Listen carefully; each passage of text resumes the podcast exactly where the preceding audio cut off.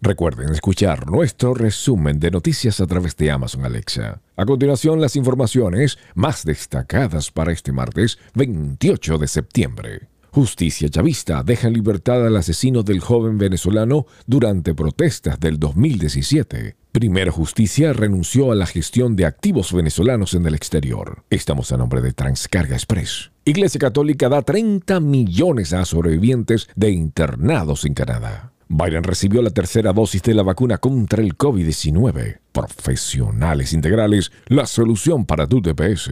Siete países desarticularon la mayor red de distribución de cocaína en Europa. El Papa Francisco pidió a universidades y hospitales católicos que rechacen el aborto. Es un homicidio. Continental Services and Carrier. Pfizer inicia prueba de una píldora anti-COVID.